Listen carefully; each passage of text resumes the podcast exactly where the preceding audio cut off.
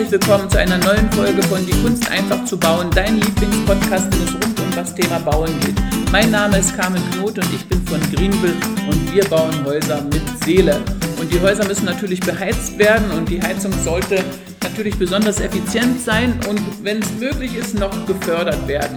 Wir haben unterschiedliche Förderprogramme in, unterschiedlichen, äh, in den unterschiedlichen Ländern. Ich kann jetzt in dem Moment nur für Deutschland sprechen, weil die anderen Länder sind mir nicht so bekannt. Aber ich kann mich gerne mal danach erkundigen und da auch etwas recherchieren.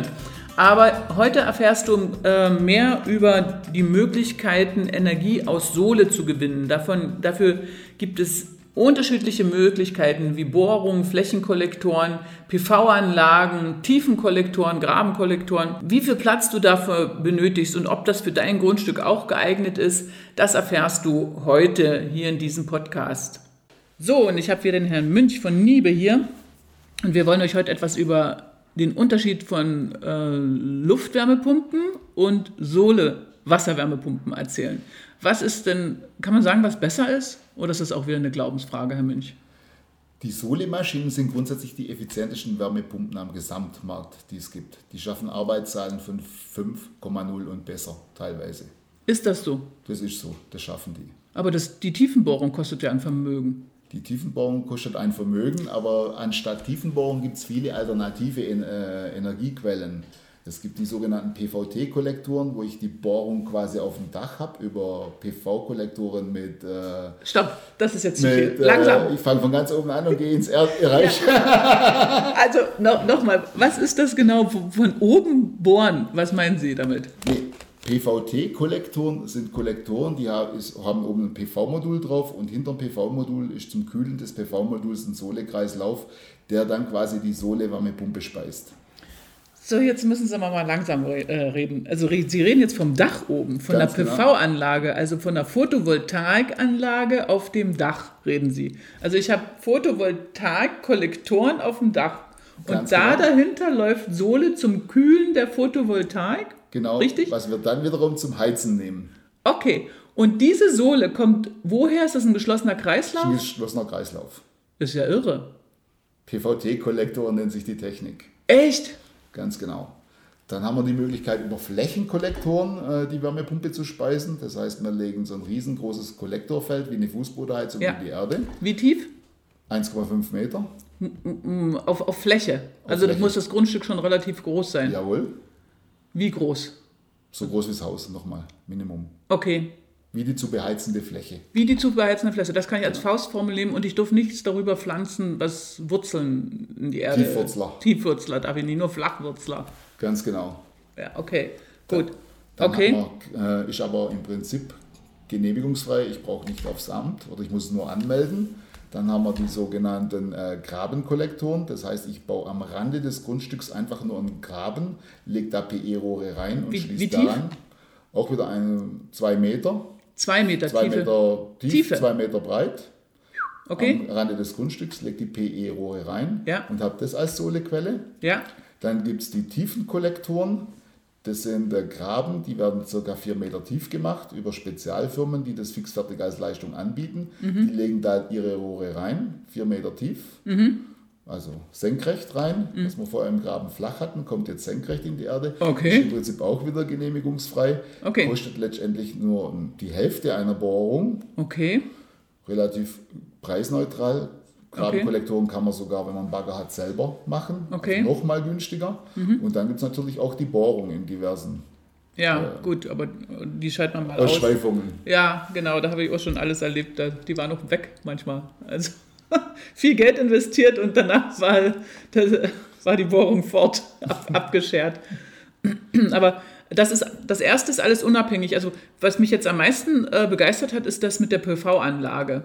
Also das ist, das habe ich überhaupt noch nicht gehört. Also da, da braucht man eigentlich nur eine Pumpe und das Verrohrungssystem.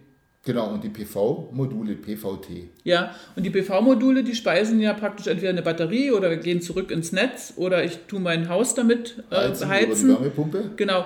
Und durch die Betreibung, die Energie, die durch diese Betreibung äh, praktisch frei wird, die heizt die Sohle auf.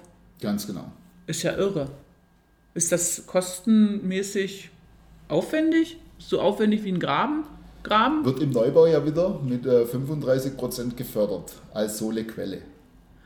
Weil auch die Sohlequelle. Von der BAFA. Von der BAFA. Wir sind jetzt wieder im Moment nur in Deutschland, nicht in Österreich, nicht in der Schweiz. Wir reden von Deutschland, da gibt es eine BAFA-Förderung. Und da Genau. wird es genauso wie das Graben draußen, wird Genau. auch mit 35% gefördert. Und dieser Sohlekreislauf auf dem Dach wird dann auch gefördert. Ganz genau. Okay. Als Sohlequelle für die Wärmepumpe. Muss ich noch eine Frage für Deutschland stellen? Theoretisch ist doch dieses ganze Ding dann KfW 40 plus fähig. Ja, Das ist ja ideal, oder? Also muss ich doch mal jetzt, ist doch so, oder? das Damit könnte ich ja theoretisch KfW 40 plus. Genau, man muss dann eben nur die Größe der PV-Anlage noch berechnen. Okay, ja dass gut. es im KfW 40 Haus Plus passt. Wie ist das größer als KfW 40, äh, was man an PV braucht? Also man darf dann keine nicht so viele Dachaufbauten wahrscheinlich haben. Vermutlich mal. Ja, es gibt ja Mindestflächen, die man immer einhalten muss. Okay, gut, aber das können wir äh, abschätzen. Okay, und dann haben wir natürlich noch was ganz Interessantes, das, äh, das ist der Preis der Wärmepumpe, von, äh, wenn ich mit Sohle arbeite. Wie ist der? Gegenüber vom, äh, von, den, vom, vom, von der Luftwärmepumpe. Eine Luftwassermaschine mit allem, Hm. inklusive Verrohrung, ist normalerweise teurer wie eine Sohlemaschine. Weil die Sohlemaschine selbst 3.000, 4.000 Euro günstiger ist als eine sehr hochwertige Maschine in der Luftwassertechnik. Also selbst wenn man nicht die Fördermittel, die man aber trotzdem bekommt, nimmt, äh, würde die Erdarbeiten im Grunde genommen, das würden die Erdarbeiten das wieder ausgleichen, kann man so sagen. Ganz genau, zumal die Erdarbeiten ja auch nochmal gefördert werden. Aha, gut. Mit 35 Prozent in Deutschland. Also, okay. Also, wer jetzt den absoluten Undurchblick hat durch das ganze Förderlabyrinth, der kann mir ja schreiben. Aber hier unten in den Shownotes äh, werden wir das Ganze noch äh, äh, verlinken und euch einige Flyer über die Förderung reinmachen. Und wir haben jetzt das Jahr 2020, wie 2021 aussieht, weiß kein Mensch, aber dieses Jahr ist es noch so. Und ja, viel Spaß beim Bauen wünsche ich euch. Ciao. Ciao. Und das war wieder ein Podcast von Die Kunst einfach zu bauen, dein Lieblingspodcast, wenn es rund um das Thema Bauen geht. Und wenn es dir gefallen hat, dann freuen wir uns natürlich, wenn du uns einen Daumen hoch gibst und wenn du uns bei SoundCloud oder bei iTunes bewertest. Das wäre natürlich ganz toll, denn damit äh, schaffst, schaffen wir im Grunde genommen eine größere Verbreitung, weil ähm, nur wenn man über iTunes eine Bewertung hat oder über SoundCloud, dann wird man ähm, praktisch in der Suchabfrage nach oben äh, geholt. Also wenn du das toll findest, was wir machen und wenn du dafür bist, dass wir weitermachen sollen, dann freuen wir uns über die Bewertung. Ich danke dir ganz herzlich und es ist ganz toll, dass du zugehört hast. Bis zum nächsten Mal, deine Carmen.